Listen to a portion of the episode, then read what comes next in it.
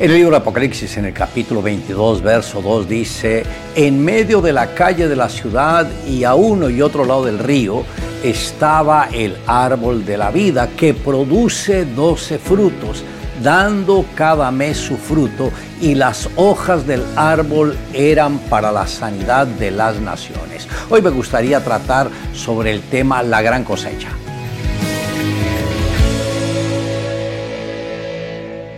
La palabra que Dios nos ha dado es que este será el año de una gran cosecha. ¿Qué se le viene a la mente cuando piensa en ello?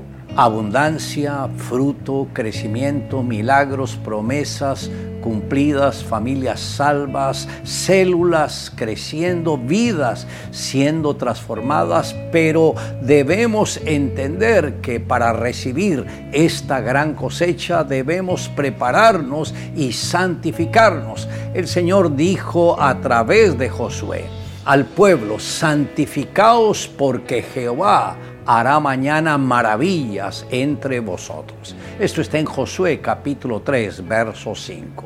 Piense por un momento que usted es un campesino que tiene 35 áreas de maíz listas para ser cosechadas, pero no cuenta con las herramientas ni con el personal necesario para lograrlo. Pero resulta que su vecino de campo, que sí disponía de los elementos y el personal ya recogió su cosecha y obtuvo una gran ganancia.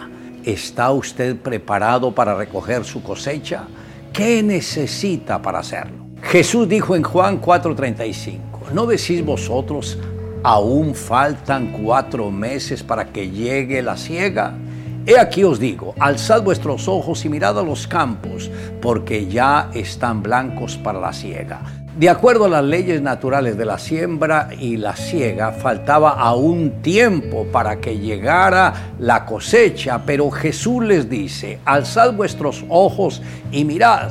Les estaba diciendo que dejen de mirar lo natural, las circunstancias, lo que otros dicen y que comiencen a ver lo sobrenatural. Jesús les dijo a sus discípulos que alcen sus ojos espirituales para que vean como Él vio la gente está lista para recibir el mensaje de salvación. Las familias están listas para ser restauradas. Los drogadictos están listos para ser rescatados. El tiempo de la cosecha ha llegado. Recordemos eso.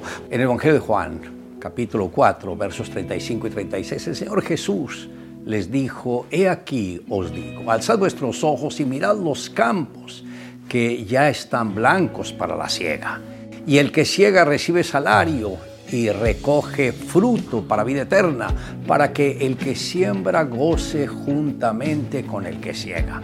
Usted es el instrumento que el mismo Dios anhela usar para alcanzar cada una de estas vidas.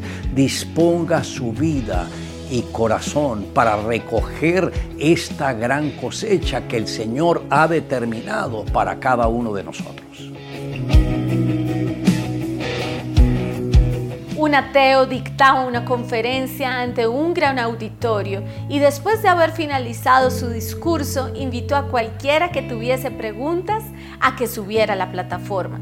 Después de unos momentos, un hombre que había sido bien conocido en la localidad por su afición a las bebidas embriagantes, pero que había sido salvo recientemente, aceptó la invitación y sacando una naranja del bolsillo, comenzó a pelarla lentamente. El conferencista le pidió que hiciera la pregunta, pero el hombre continuó pelando la naranja, al término de lo cual se la comió. Cuando terminó de comérsela, se volvió al conferencista y le preguntó, ¿estaba dulce o agria? No me pregunte algo que no tiene sentido, respondió el orador con señales evidentes de enojo. ¿Cómo puedo saber el gusto si no la he probado? El hombre convertido respondió entonces, ¿Y cómo puede usted saber algo de Cristo si nunca lo ha probado?